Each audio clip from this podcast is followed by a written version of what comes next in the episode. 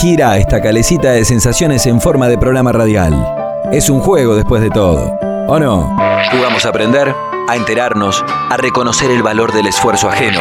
En la plaza está dando vuelta. La calecita, la calecita. Es que siempre Con un cielo de calecita. Cuando me acueste voy a soñar. más vale bueno conocido.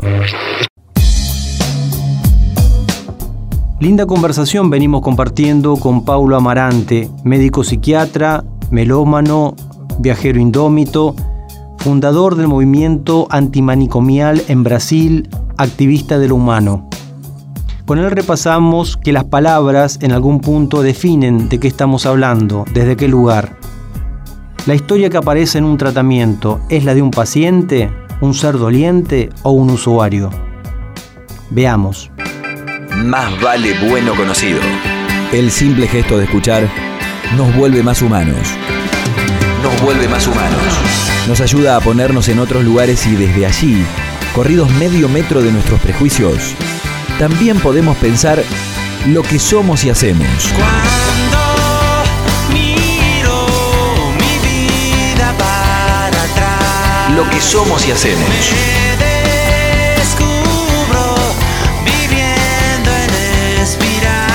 Entonces, mejor hablemos. Más vale bueno conocido.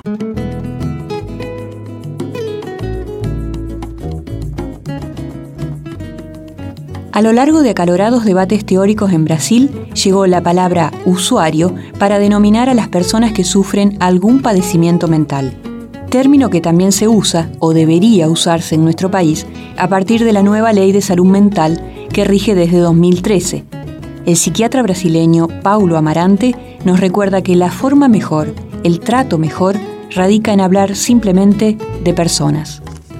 Nós outros utilizamos com muita precariedade. Por exemplo, quando hablamos, sei que a pergunta não é essa, pero de las personas, que eram os pacientes, os loucos. Nós não chamamos mais de los loucos nem de los pacientes, que não são solamente isto, exclusivamente o louco do paciente. São pessoas. Em, em Brasília, começamos a chamá-lo de usuários. Isso possibilitou um desplazamento de identidade. Pessoas que diziam, ah, muito gosto, eu sou usuário, eu sou paciente disso. Depois, depois ah, disso. Depois se chamava de, eh, de usuários. Depois nos sentimos mal com essa expressão, porque as pessoas não são sempre usuárias de alguma coisa, são pessoas. Então, há sempre esto, essa discussão, usuário. Esse processo, que é a sua pergunta, nós chamamos de reforma psiquiátrica. Incompleto, também impossível. Por quê? Queríamos dizer, é um, ela reforma como um processo permanente de câmbio de identidades, de, de projetos, de conceitos. Né? A reforma psiquiátrica que é um processo social e é complexo, porque há uma dimensão epistemológica, há uma dimensão assistencial, há uma jurídico-política de los direitos, direitos civis, direitos humanos, de la emancipação, la autonomia, de lo reconhecimento. Essa ideia de reconhecimento ele caracteriza como que um, uma ideia de é, ter uma compreensão ou ter uma, uma solidariedade, uma capacidade de perceber a importância do outro, reconhecer o.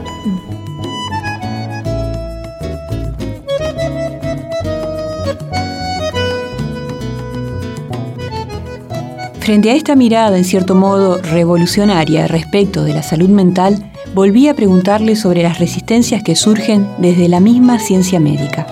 Claro, porque há a academia que pensa em poner esse tema em discussão, e lá a academia um pouco mais das eh, cátedras de psiquiatria tal, que dizem, não, temos a verdade, isto é ciência, isto é é um conhecimento positivo, científico, claro que na academia é, aí a academia que hace uma discussão mais crítica com compromisso social e político diferente e outra que hace una, hay compromissos com o mercado, eh, incluso são financiadas, tem o presupuesto dos laboratórios. Eu estou publicando é, um livro de um jornalista, um periodista americano que se chama é, Robert Whittaker. É um livro muito interessante, ganhou um prêmio da Associação Norte-Americana de Periodistas Científicos. Não, de periodistas cumpriu o prêmio de melhor livro de periodismo científico sobre lá a epidemia de uma enfermidade se chama, uhum. como o crescimento da enfermidade, o conceito de depressão e tudo.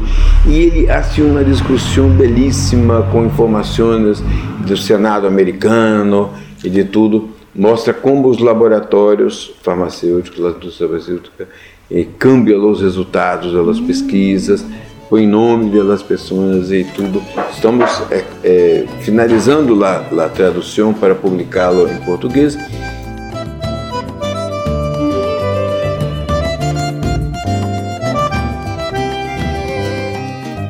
La conversación estaba muy linda, pero ya se había hecho tarde.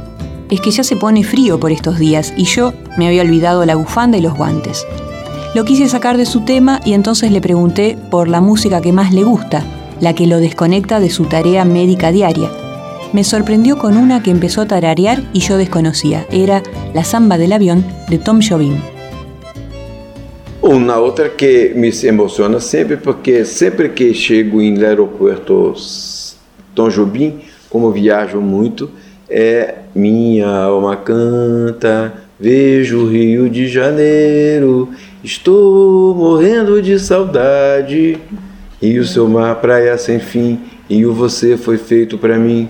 Cristo Redentor, braços abertos. É uma bossa nova de Tom Jobim, que é muito bonita, se chama Samba do Avião. É uma, uma, uma ideia que vem de sempre porque estou sempre viajando e sempre retornando e de fato a vista de Rio de Janeiro, que se vê o Cristo Redentor, a Baía de Guanabara, a praia de Copacabana, Ipanema, aquilo é um, um regalo de Deus.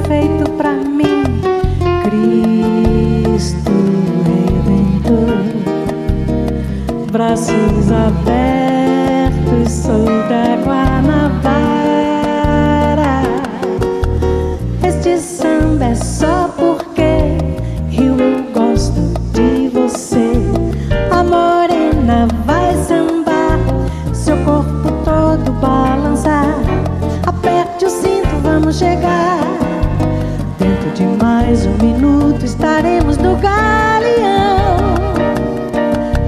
Rio de Janeiro, Rio de Janeiro, Rio de Janeiro, Rio de Janeiro. Cristo Redentor, braços abertos.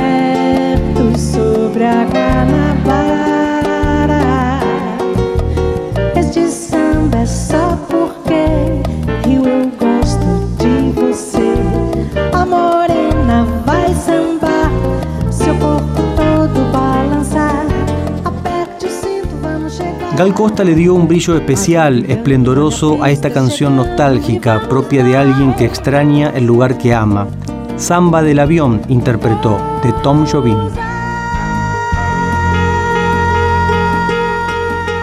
De esta manera nos despedimos. En una semana habrá más notas de humanidad, más ciencia desde la gente, más vale bueno conocido.